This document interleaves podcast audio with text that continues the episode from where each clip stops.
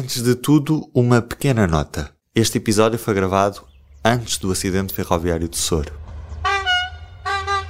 Viva! Eu sou o Ruben Martins e este é o Sobre Carris, o novo podcast sobre ferrovia que promete manter conversas de bitola alta.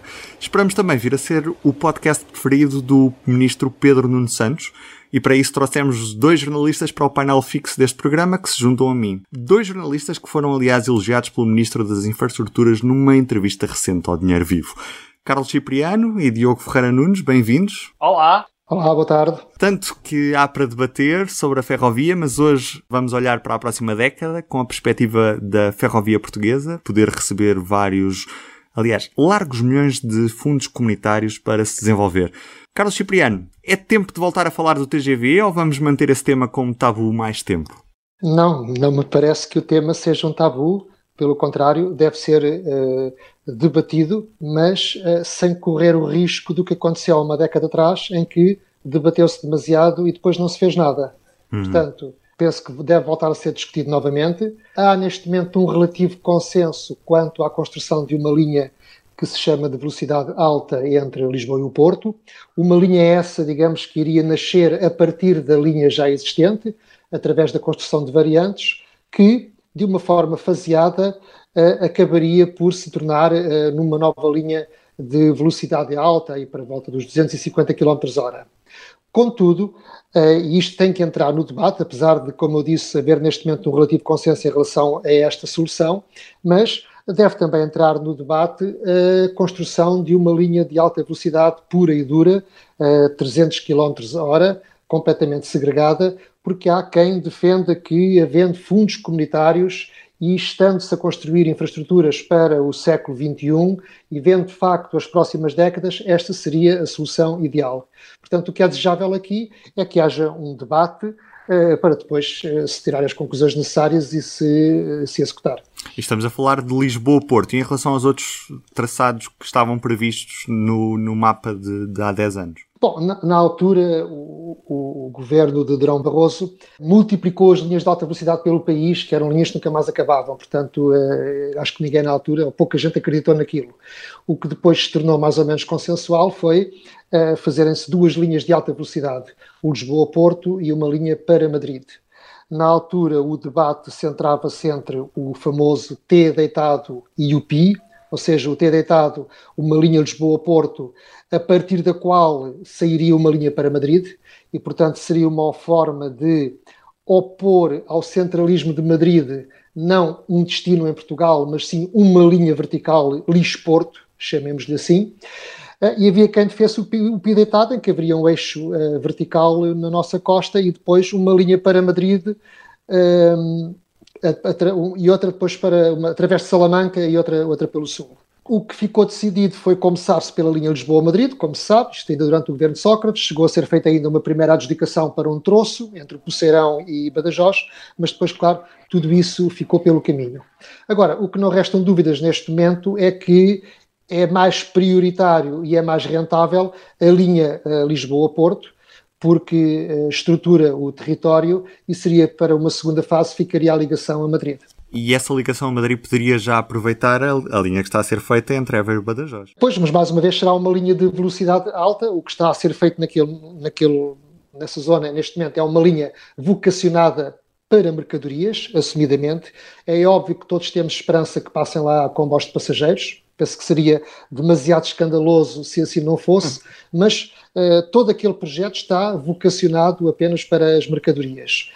Uh, a linha tem troços para mais de 200 a hora, mas, por exemplo, tem algumas aberrações, chamemos-lhe assim, como, por exemplo, entre a saída da estação de Évora e a entrada na linha para Badajoz, temos ali troços a 60 km hora.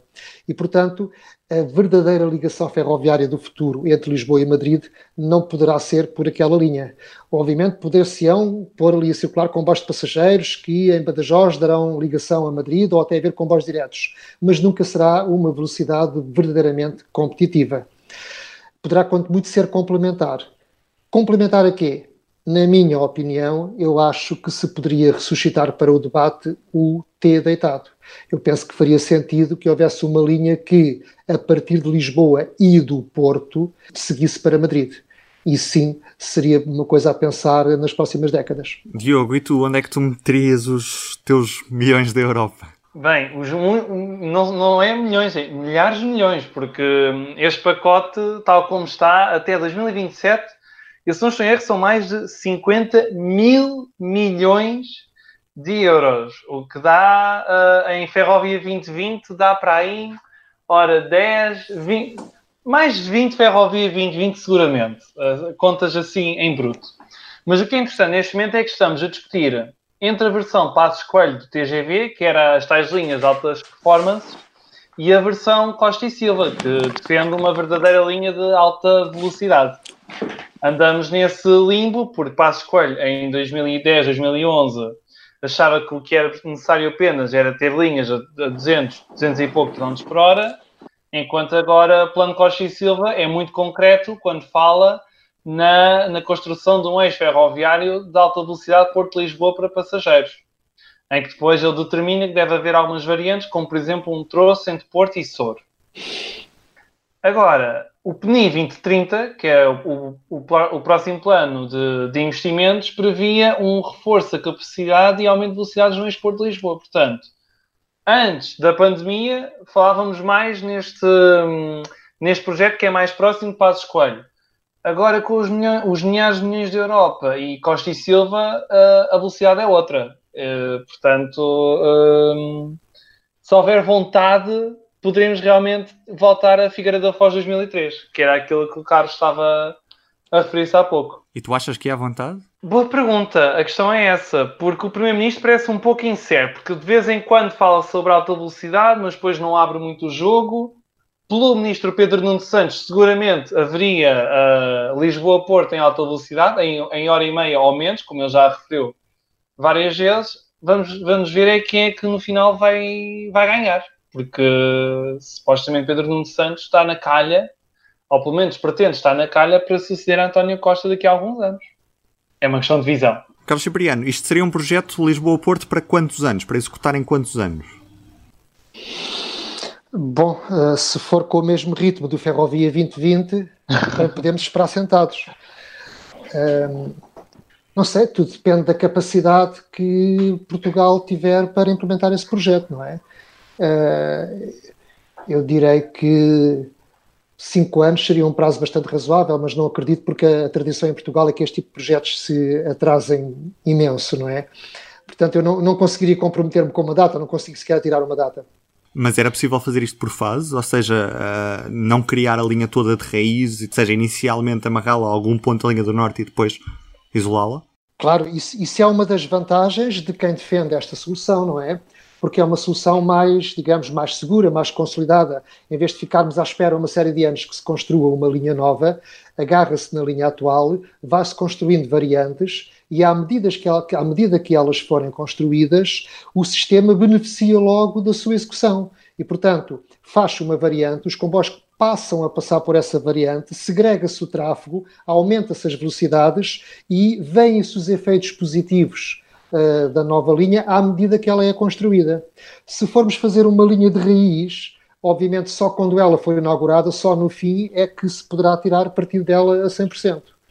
Por outro lado, a construção uh, de uma linha faseadamente, por fases, permite que, se houver qualquer problema, se por qualquer motivo as coisas tiverem que parar, pelo menos o que já foi feito pode-se tirar partido disso. Portanto, parece-me, digamos, prudente essa solução de se fazer uma nova linha através das variantes. E concordas com a, a primeira fase ser Porto Sor ou há outras zonas mais prioritárias? O, o Porto Sor é necessário porque é o troço norte da linha do norte atual que está mais congestionado e mais uh, carente de obras. Por isso eu acho que faz sentido começar uh, por ali. Mas já que vem aí tanto dinheiro, e se houver é. capacidade de engenharia, então pode-se também já fazer a tal variante de Santarém, por exemplo, pode-se mexer também já uh, no triplicar, ou seja, acrescentar mais uma linha entre, entre a zona suburbana de Lisboa, portanto, do, do, do carregado, ou da, das Zambujas. Ali a zona de Vila Franca. E ir aumentando a capacidade uh, da linha do Norte. Aliás, na ficha, do, na ficha de investimento do PNI 2030, para a linha do Norte, eles nem sequer falam numa nova linha, falam em qualquer coisa como reforço da capacidade da linha do Norte. Portanto, caso haja capacidade para isso, uh, pode-se começar já a fazer essas variantes todas, eu diria, ao mesmo tempo. Assim haja dinheiro, parece que vai haver. Assim haja depois capacidade técnica e vontade política. Mas é isso que tem falhado também, a capacidade de engenharia, Diogo, porque, aliás, se olharmos agora para o Ferrovia 2020, vemos que os projetos estão todos atrasados. E por muitas vezes eh, a IP alega que tem que ir ao estrangeiro arranjar poder de fogo para tentar acelerar os projetos. Só que depois vão ao estrangeiro. Eh, corre mal porque, como já foi assumido pela IP, os projetos têm que ser revistos quatro, cinco vezes ou seja, tenta-se ganhar tempo e afinal até acaba por perder-se ainda mais tempo do que se só utilizasse uh, pessoas com conhecimento muito uh, válido da, da, da, da, rede nacional, em vez de se estar a recorrer ao estrangeiro. Portanto, tenta solucionar-se, mas afinal gera-se mais um problema ou, ou atrasa-se ainda mais a solução. Diogo, mas nem tudo é alta velocidade e nem tudo é Lisboa-Porto. Não é, não. Que outras prioridades tem a nossa rede que têm de ser corrigidas nos próximos anos? O ideal, ideal era resolver muitas das curvas que existem e voltar a ligar e, ter, e voltar a, voltarmos a ter todas as capitais de distrito com boas uh, acessibilidades ferroviárias, porque há, ali, há aqui zonas no país que, por exemplo, fazer Lisboa-Leiria são quantos transbordos, Carlos? No, no, mínimo dois comboios, em muitos casos três. Quando se poderia fazer em pouco mais que uma hora, talvez? Fosse uma ligação direta? Depende da intervenção. Não, penso que uma, uma hora e meia com uma linha do Oeste devidamente bem modernizada seria possível talvez numa hora e meia. Porque isto é, é, um dos, é um dos problemas que nós temos, que é capitais de distrito não estão assim tão longe. Lisboa e Leiria são cento e poucos quilómetros e não é. Quem de carro faz-se numa hora e um quarto, uma hora e meia, vá, considerando velocidades 100, 110, 120, mas comboio é, é, não digo que é uma pepeia, mas é quase o tempo de um, de um Lisboa-Porto, por exemplo. Já querer não estar a dizer aqui nenhum disparate. Ah, é este tipo de problemas que é necessário resolver o quanto antes. E há pouco o Carlos falou muito bem em zonas como Santarém, que tem aquela situação das encostas que se chove mais um pouco, há deslizamentos de terras. Há a questão de Vila Franca, que tem duas linhas e não, não dá para, para construir mais ao lado, não há espaço. Portanto, ou cria-se uma variante ali, ou tem que se fazer em, em ou subterrar, ou enterrar linha. É, são zonas muito críticas nesta e também há outros troços, por exemplo, no Algarve, resolver a questão das curvas. É, aliás, não é só no Algarve, em muitos troços. E não nos podemos esquecer que, por exemplo, no Algarve, a, zona entre Lagos e Tunes vai ser agora eletrificada, aliás, com protestos da parte da, da própria Câmara de Lagos, que está contra as catenárias na, na zona da meia praia, mas a velocidade vai se manter, portanto apesar de, de, se passar um fio elétrico por cima, para o passageiro pouco, pouco diferente vai ser. Claro que o material circulante vai, vai alterar, mas a velocidade que vai demorar a chegar a Tunes vai ser exatamente o mesmo. Portanto, aí também não estamos a, a corrigir alguns dos problemas da nossa ferrovia já com obras que estão, no, que estão no terreno ou que estão para avançar muito brevemente. Mas a IP tem, supostamente, tem um super gabinete de estudos que, alegadamente, tem toda, todo o país estudado de norte de Valença a Vila Real de Santo António. Portanto, havendo dinheiro, havendo engenharia. Eu não tenho a certeza desse super gabinete de estudos, ó Diogo, porque uma das coisas que a IP alega para uh, os atrasos no Ferrovia 2020 é a falta de engenharia em Portugal, que ficou muito desfalcada nos anos da Troika, eh, perdemos know-how. Só que esse discurso já tem quase quatro anos, portanto, eu gostava de saber qual foi a estratégia da IP e do governo para ultrapassar esse problema. É que a dado momento, todos descobrimos que o Ferrovia 2020 estava a ser um fracasso, que estava tudo atrasado, que praticamente já não havia, ainda não havia obras, e então há finalmente um ministro que substitui o outro, que vem falar a verdade e que diz: sim, senhora, isto houve aqui uma falha muito grande, prometeu-se o que não se devia, não temos capacidade para, para avançar com estes projetos todos no tempo que foi uh, uh, anunciado. Mas também não se fez nada, entretanto, para se aumentar, ou seja, os projetos continuaram a atrasar-se. Portanto, não foi só numa fase inicial que houve um momento de espanto e se descobriu que não havia engenharia, foi durante estes quatro anos uh, continuaram os projetos todos a atrasar-se. Uh, e é isso que eu não compreendo. Eu pergunto-me até é se Uh, isto pode ser uma teoria da conspiração, mas eu pergunto-me até se não haverá alguém a meter uns pauzinhos na engrenagem para que determinados projetos não avançam. Porque isto penso que já ultrapassa a própria incompetência. Acho que isto vai mais além disso. Não se entende, por exemplo, no caso da linha do Oeste, que segundo o Ferrovia 2020 deveria ter acabado as obras agora no segundo semestre de 2020, porque o Ferrovia 2020 é isso mesmo, era 2020, e as obras ainda não começaram.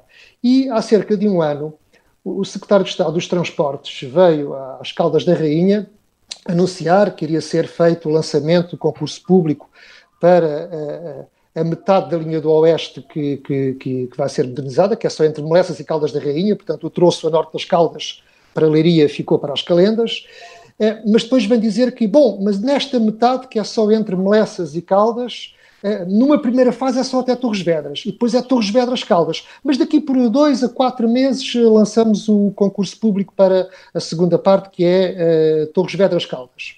Acontece que isso não aconteceu nos quatro meses seguintes, não aconteceu em janeiro, quando uh, o governo vem dizer que não, que vai ser agora no mês de janeiro que vamos lançar o concurso público, e um ano depois o ministro uh, Pedro Nuno Santos uh, veio para a comunicação social dizer que não se compromete com nenhuma data, vai ser o quanto antes. E eu acho que há aqui uma história para contar. Há qualquer coisa de errado quando um governante, em julho de 2019, vem dizer que daqui a dois ou quatro meses lança um concurso público e depois, no ano seguinte, vem o ministro dizer que não sei, mas será o quanto antes e seguramente até 2023, porque senão perde-se os fundos comunitários. Eu gostaria de saber o que é que aconteceu. O que é que andou a informar mal os governantes, o secretário de Estado e o ministro? O que é que se andou a fazer dentro da IP? Que problemas é que existiram? O que é que se descobriu para que isto tivesse derrapado tanto tempo?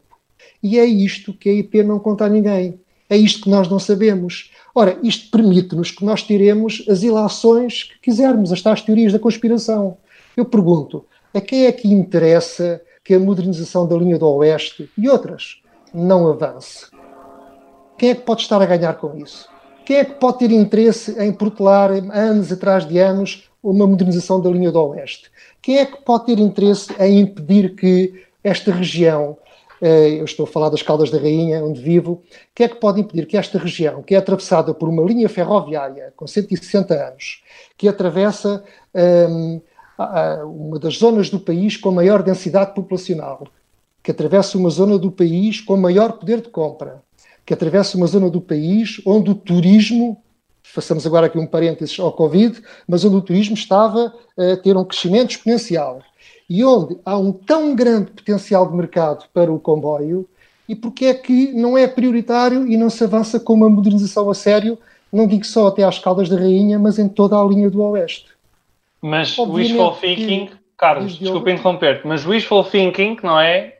O cenário positivo, pode ser que estejam a atrasar mais um pouco para haver um projeto a sério, nunca se sabe não é, não é essa a informação que eu tenho. O projeto já é conhecido, já, esteve, já teve a declaração de impacto ambiental e, portanto, infelizmente, não estão a, a mexer uh, no projeto para, para o melhorar. Portanto, eu não sei quais foram os problemas que foram encontrados, uh, porque ninguém os explica e, portanto, não sabe o que é que se passa. Obviamente que esta região onde eu vivo teria todo o interesse em ter um comboio uh, rápido para Lisboa e também daqui para Coimbra, mas vejamos, enquanto isso não acontecer, é, é, é, há alguém que está a faturar com isto. Portanto, temos operadores rodoviários que têm autocarros cheios, temos uh, combustível a ser posto em autocarros e automóveis, temos o imposto a pagar ao Estado pelos combustíveis, temos portagens a serem pagas das autoestradas uh, e, obviamente, tudo isto representa milhões, milhões de euros de receita que bastaria que só metade de, das pessoas que hoje utilizam a A8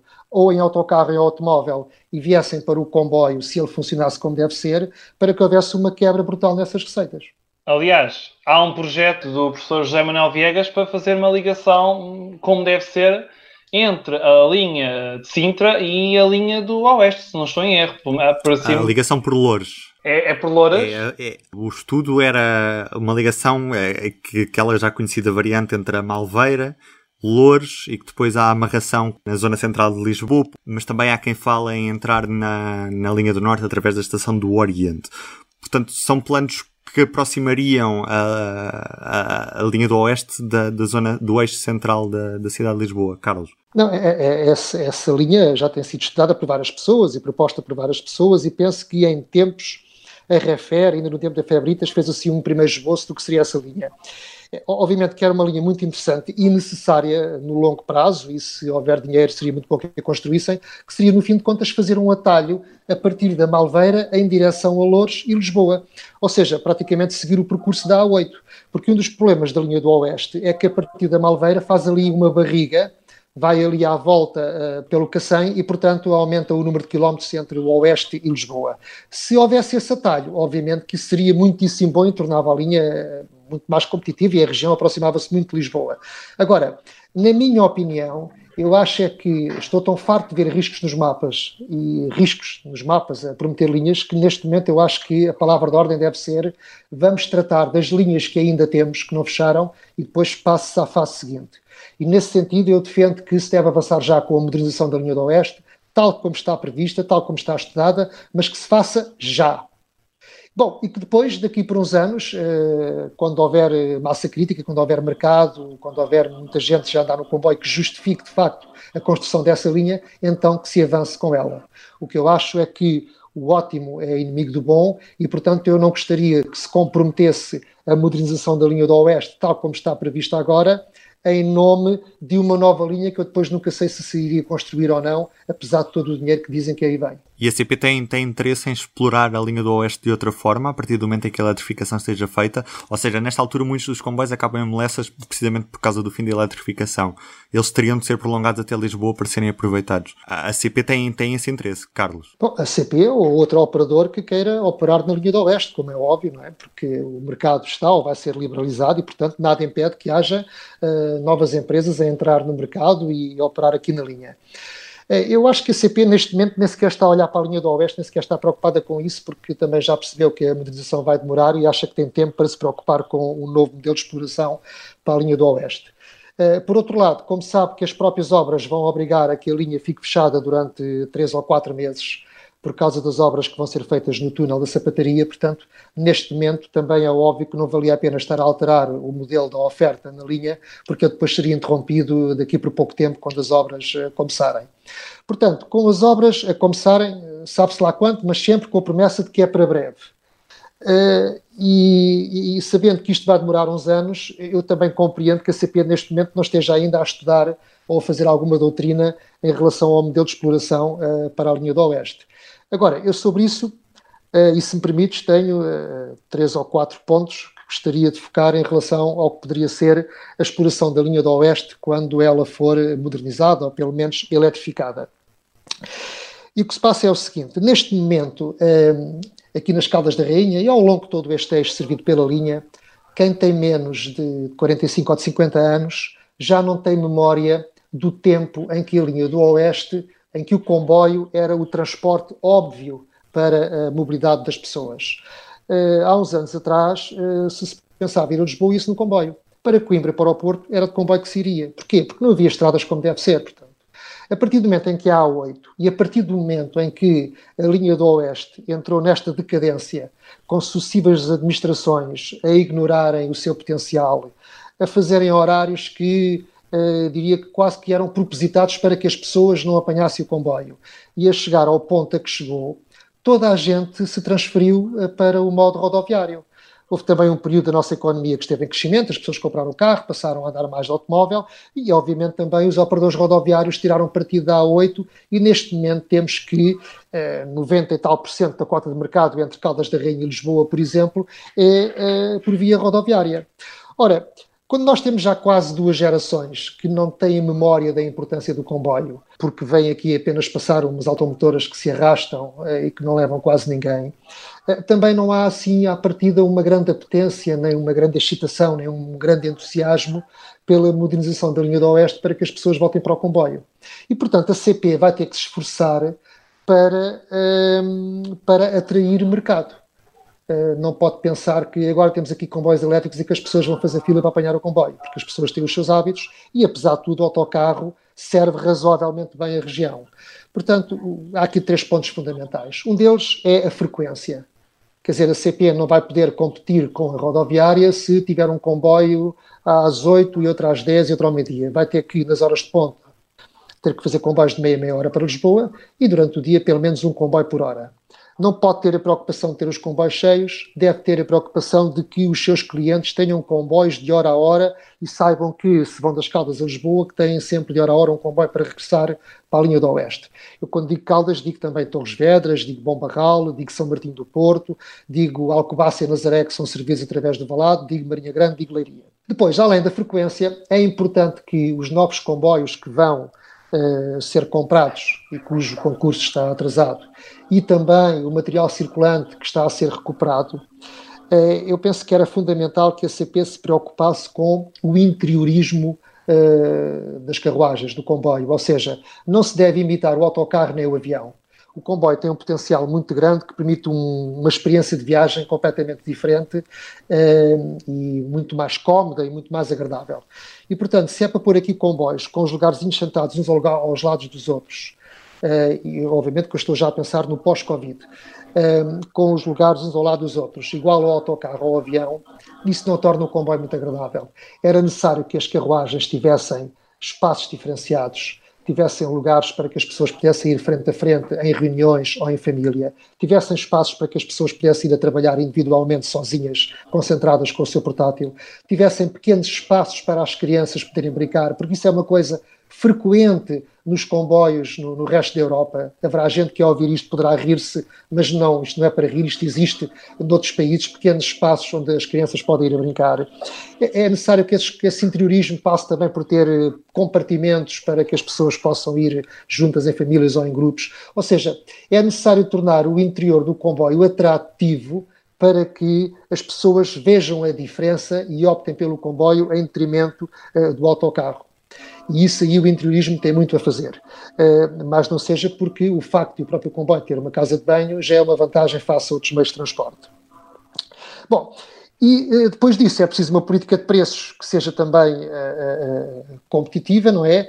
E, obviamente, tentar apostar na velocidade, que eu sei que, tal como está previsto, do ponto não, de vista estrito da velocidade, não vai conseguir grandes ganhos de tempo em relação ao que já hoje se faz uh, pela, pela autostrada. Mas uh, o, o, estado de saturação da linha de Sintra não vai ser um problema quando os comboios chegarem a Melessas e tiverem de ser injetados na linha de Sintra? Não creio, porque a linha de Sintra, repara, está quadriplicada. Portanto, eu ficaria muito surpreendido se isso agora fosse um obstáculo, porque eu, enfim, eu acompanho esta, este desejo da modernização da linha do Oeste há pelo menos 30 anos e durante décadas dizia-se ah, isto é muito complicado, porque chega só Cacém, a linha de Sintra está congestionada, depois os comboios do Oeste não podem passar. Mas atenção que a linha de Sintra foi quadriplicada, gastaram-se ali muitos milhões para ser quadriplicada. Gostar-me a acreditar que alguém dissesse agora que não haveria capacidade para que coexistissem os comboios suburbanos da linha de Sintra com comboios mais rápidos da linha do Oeste. E alegadamente porque vai ser resolvido também o problema da linha de cintura no, nos próximos anos, que há ali uma parte ainda entre Braço Prata e uh, Roma Ariera até, ali até ao terminal de. Não é terminal, é. Roma Ariera. É, é Roma Ariera, mas há ali aquele pedaço antes em o Gargal, como, como agora se chama. Aquele gargalo que é, creio que é em Chelas, se não, se não estou Sim, é um bocadinho antes de onde era a antiga estação de Chelas, exatamente. E alegadamente isso também vai ser resolvido nos próximos anos, ou seja, quase em paralelo, poderemos ter linha da Oeste com, finalmente com as obras que merece, mais resolver-se o problema da linha de, de, cintura. Portanto, em teoria, poderíamos ter comboios Caldas Oriente ou Leiria Oriente, porque é assim, também Caldas Santa Apolónia não é assim tão fácil porque aquilo é via, via única. Portanto, é, é dizer, pelo menos com frequência. É eu diria que é desejável que o, o, o términos da linha do Oeste. Eh, fosse não só não sete rios, como, como é atualmente, mas sim que os comboios parassem sete rios, entre campos, uh, e fossem ao Oriente, e até alguns poderiam seguir para a Zambuja, portanto isso não, não, não haveria problema nenhum, porque uma das vantagens era de facto Lisboa ter várias estações que permitem às pessoas que vêm no comboio de fora de Lisboa poderem sair ou em Entre Campos, ou em Sete Rios, ou no Oriente e poderem ir apanhar o metro e outros modos de transporte, não é? Portanto, Lisboa tem de facto essa vantagem se houvesse um serviço uh, que ligasse, por exemplo, uma parte da linha do Norte à linha do Oeste, uh, que uh, permitia de facto às pessoas saírem nessas estações e poderem escolher onde é que pretendem ficar em vez de haver uma grande estação central em Lisboa, como, como tem outras capitais, não é? Ou seja, o que é que eu quero dizer com isto? O, o que eu estou a dizer é que Lisboa já tem a sua grande estação central. E a sua grande estação central é a linha da cintura, é aquele eixo Oriente-Campolide, digamos assim, não é? Porque se, por exemplo, os comboios da linha do Norte, uh, em vez de irem para Santa Apolónia, prosseguissem pela linha da cintura, estavam a dar ao, aos passageiros um leque de possibilidades enorme de poderem sair uh, nos sítios mais próximos do, dos seus destinos finais. Agora, haveria ali depois um problema terminal, né? onde é que seria o terminal? Bom, isso resolvia-se, era os comboios seguiam, uh, seguiam para Setúbal, seguiam para o Alentejo, seguiam para o Algarve, seguiam para a linha do Oeste. Vão-me dizer, mas isso é uma ideia perfeitamente louca. Eh, porque depois não haveria ali um terminal, o comboio não acabava. Assim, não, não haveria nenhum problema, nós tínhamos era, imaginem, por exemplo, um comboio uh, Coimbra-Setúbal. Não quer dizer que houvesse muito mercado de passageiros de Coimbra para Setúbal. O que eu digo é que esse mesmo comboio entre Coimbra e Setúbal traria muitos passageiros da linha do Norte para Lisboa, traria alguns para o Pragal, para o Pinhal Novo e para Setúbal, eh, e poderia ter o seu terminal em Setúbal. Isto é apenas um exemplo, não é? Da mesma forma que, quando eu defendo que a linha do Oeste deve ter comboios uh, de Lisboa para o Porto, via Oeste, não quer dizer que haja muitas pessoas a querer Lisboa para o Porto por esta linha, mas obviamente que Há clientes que entram e saem no Cacém, em Torres Vedras, no Bom Barral, Caldas da Rainha, uh, São Martim do Porto, Marinha Grande, Leiria, Coimbra, por aí fora, e, portanto, que entram nestas estações e que se podem destinar a estações além da linha do Oeste, para Coimbra, Aveiro ou Porto. E, portanto, se houvesse uh, ligações diretas entre o Porto e Lisboa, também através da linha do Oeste, obviamente que uh, haveria aqui mercado e serviria esta, esta região. Já para não falar que dava um jeitaço caso houvesse alguns problemas na linha do Norte, teríamos ali um desvio precioso para, para evitar aquilo que aconteceu eh, no final do ano passado, quando Alfarelo estava inundada. Exatamente. E como a linha não estava eletrificada, uh, do Oeste, não, não, não foi fácil criar aqui um bypass para desviar o, o tráfego ferroviário pela, pela linha do Oeste. Aliás, eu, eu costumo dizer que, uh, uh, para usar uma analogia com a rodovia, eu costumo dizer que a linha do Oeste tem que estar para a linha do Norte, como a A8 está para a A1. Eu posso dar o meu exemplo concreto, que é eu moro entre a linha do Norte e a linha do Oeste. A estação mais perto da minha casa fica na linha do Oeste, mas eu vou apanhar o, o, o comboio urbano à linha do Norte, precisamente porque para mim não, não, não faz sentido com a frequência que tem a linha do Oeste, com o modelo de exploração que tem, não faz sentido estar a ir fazer outra coisa que não apanhá-lo aos urbanos de Lisboa. Já agora diz-nos onde é que moras. Eu moro na Ruda dos Vinhos, mas entre a Ruda ah, e o Sobral okay. Montagraço. Portanto, eu tenho a linha do Oeste na zona de Pernegros e Breira, neste caso, a estação mais perto da minha casa, e vou apanhá-lo precisamente à Alhandra. Para o lado contrário. Obviamente que se tivesses comboios com, com alguma frequência eh, na zona da Zibreira, Pé Negro, uh, apanharias lá o comboio para Lisboa. Claro, porque era, era, era mais perto e era mais acessível também a nível de estacionamento, que, que, que na zona da linha do Norte está bastante saturado nesta fase, porque com o preço dos espaços tão, tão barato como, como, como aconteceu, as pessoas foram muito para o comboio, e ainda bem, mas saturou muito o estacionamento na, nas estações. E, e, o caso, por exemplo, da Alhandra, onde apanho o comboio, não tem propriamente muito estacionamento, o que faz com que a vila fique cheia de, e não é só Alhandra, é Alhandra, Vila Franca, Vila Franca Alverca, Castanha do Ribatejo. O Conselho de Vila Franca de Xira é particularmente preocupante pela falta de, de, de, de, estacionamento junto às estações. Agora não, porque agora os parques de estacionamento andam muito vazios mesmo, muito, muito vazios. Mas olha, ganhou-se tempo, apesar de tudo, ganhou-se tempo para se criarem soluções a sério também de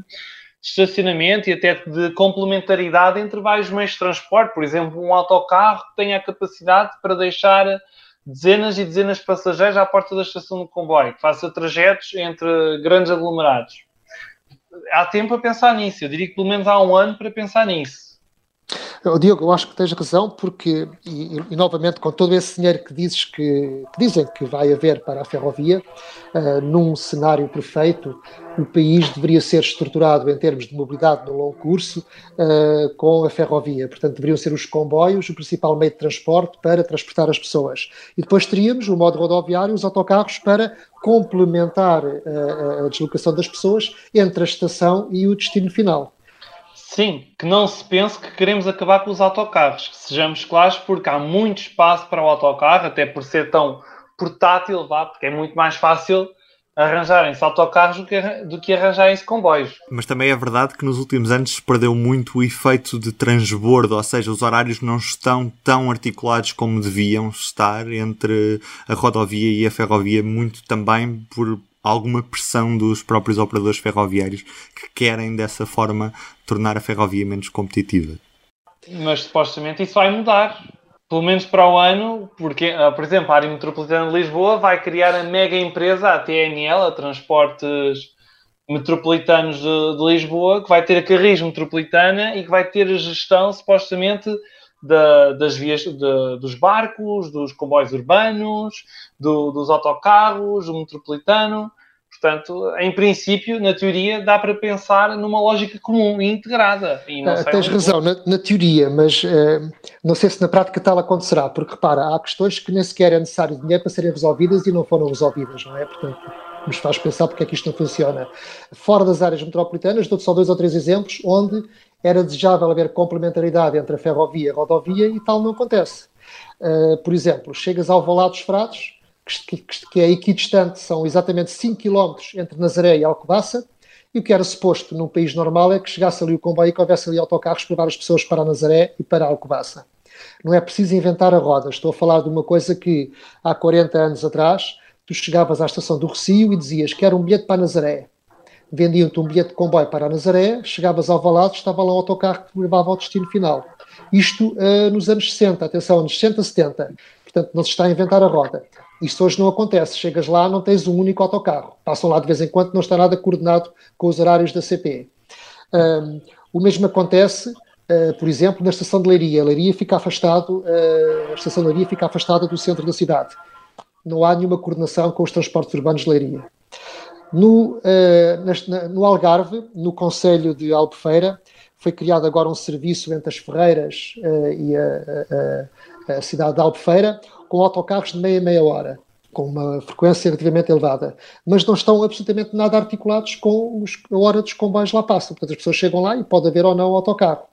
Ora, mas, enfim, isto não me surpreende porque também acontece ao nível da própria CP, que também não articula os seus horários eh, uns com os outros, não é? Quantas vezes há um comboio a chegar ao Oriente vindo do Porto e o comboio para o Alentejo ou para o Algarve saiu dois minutos antes ou está assim naquele momento. Portanto, de facto, isto são questões que não é preciso dinheiro, basta massa cinzenta, basta alguém a pensar nelas e a resolvê-las eh, e, e não se resolvem só partilhar convosco uma pequena história que é significativa disto. Eu aqui há uns anos entrevistei um senhor que tinha sido imigrante em França e que estava a contar a história dele e que na primeira vez tentou sair do país, foi barrado pela PIDE em Vila Formoso. E depois eu perguntei-lhe, então, Sr. Manuel, depois como é que fez? Diz, ah, depois apanhei o comboio para Alfarelos e alta motora para o Bom Barral, porque ele era do Bom Barral. Ora, hoje, se isso acontecesse, uma pessoa para vir de Vila Formoso para o Bom Barral tem que apanhar quatro comboios. O CP não faz por menos. Sim, eu explico. Tem que apanhar um comboio de Vila Formoso para a Guarda, da Guarda para Coimbra, de Coimbra para as Caldas da Rainha e das Caldas da Rainha para o Bombarral. Portanto, eh, esse senhor hoje teria que fazer três transbordos e apanhar quatro comboios. E agora reparemos nisto. Eh, isto aconteceu nos anos 60. Nos anos 60, a linha da Beira Alta eh, era de cantonamento telefónico. Não estava eletrificada. O país, nada, não havia sinalização eletrónica. Tudo isto eram só comboios a diesel e ainda havia vapor. Agora, apesar de tudo, o mundo ferroviário em Portugal evoluiu bastante. Temos modernos sistemas de telecomunicações, temos comboios elétricos. Evoluiu tudo isso e depois nestas questões que não são de hardware, são de software, falha tudo. E em vez de haver um único transbordo para esta viagem, como acontecia nos anos 60, hoje são necessários três transbordos e quatro comboios. Foi o primeiro episódio do Sobre Carris. Carlos Cipriano, Diogo, obrigado. Um grande abraço para vocês. Tchau, adeus. Obrigado. Subscreva o podcast sobre Carris e seja o primeiro a receber os novos episódios. Nós estamos de volta daqui a duas semanas. O público fica no ouvido.